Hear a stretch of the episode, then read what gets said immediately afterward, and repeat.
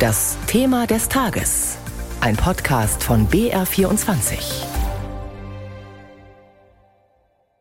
Wenn das Erbe unbezahlbar wird. Seit Anfang Januar werden vererbte Immobilien steuerrechtlich neu bewertet. Vor allem in Bayern, wo die Immobilienpreise stark gestiegen sind, fällt damit ab sofort deutlich mehr Erbschaftssteuer an. Manche Familien müssen das geerbte Elternhaus verkaufen, um die Steuer bezahlen zu können. Und vielen Mietern drohen Mietsteigerungen, weil sich die Nachkommen des früheren Eigentümers die Erbschaftssteuer sonst nicht leisten könnten.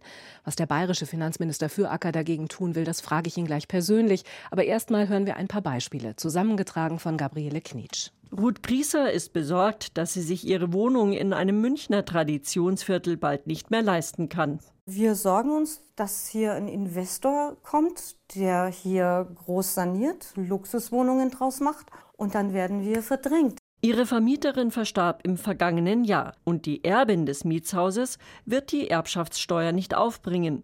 Sie liegt im Millionenbereich. Nun wird das Haus verkauft und in Eigentumswohnungen aufgeteilt. Natürlich haben wir die Befürchtung, dass die Mieten steigen, und zwar so, dass wir sie uns nicht mehr leisten können. Wolfgang Dunherl erbte vor fünf Jahren ein denkmalgeschütztes Münchner Mietshaus. Er will die Mieten eigentlich moderat halten. Aber die Erbschaftssteuer betrug rund eine Million Euro.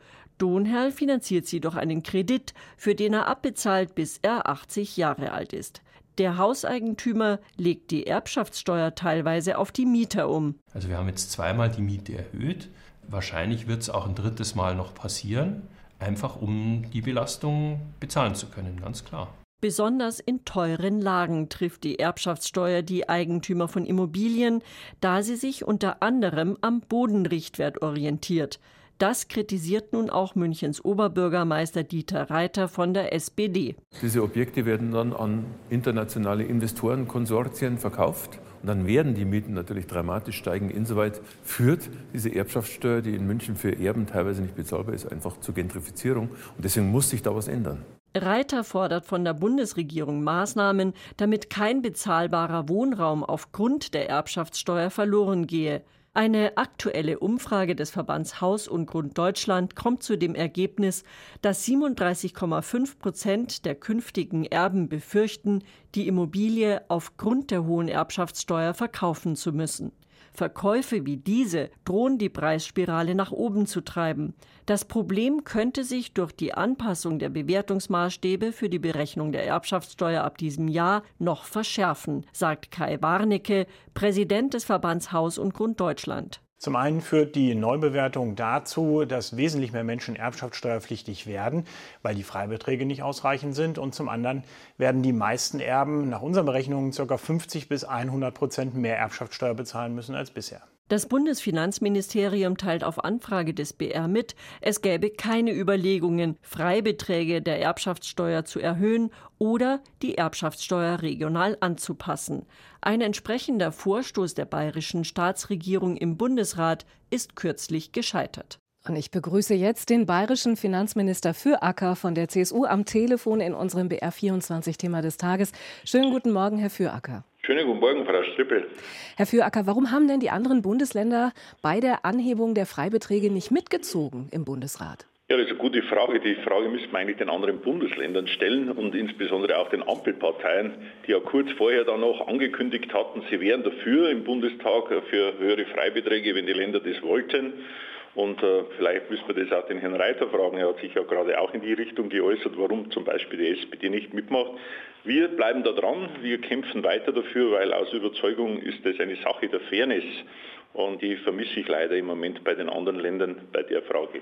Die Bundesregierung argumentiert ja, dass die Erbschaftssteuer eine reine Ländersteuer sei. Deshalb sollten das auch die Länder entscheiden. Jetzt setzt sich der Ministerpräsident ja für einen bayerischen Sonderweg ein. Wie soll der denn aussehen?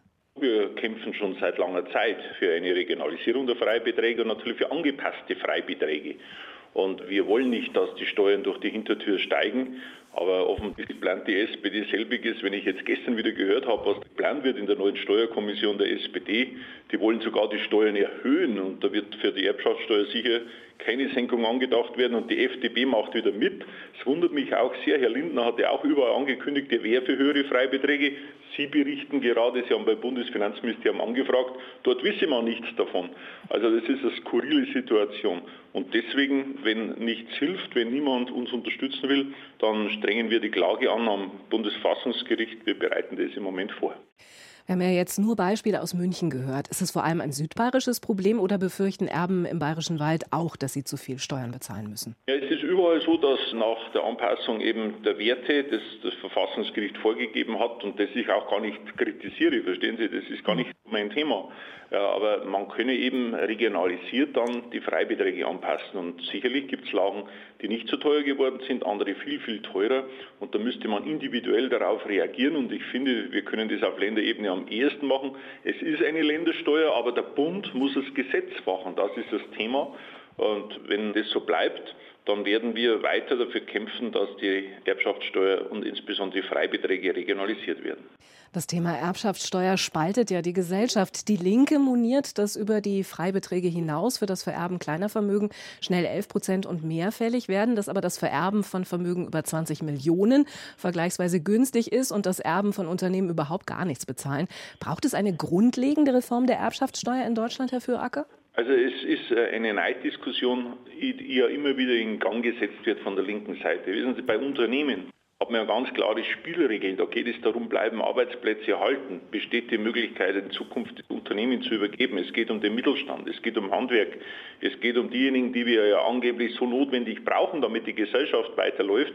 Und da sagt dann die Linkspartei, da möchte ich richtig die Substanz der Unternehmen besteuern. Das werden wir sicher nicht mitmachen. Und auf der anderen Seite, dort, wo die kleine Mann Vermögen vererbt, möchte jetzt die Linkspartei plötzlich auch ran. Ich dachte immer, die Linkspartei und die Linken im Lande wären die Vertreter des sogenannten kleinen Mannes. Wir erleben, dass junge Familien ihre Häuser verkaufen müssen, die sie geerbt haben, weil sie selbst nicht einziehen können, weil das Haus meinetwegen zu weit weg ist.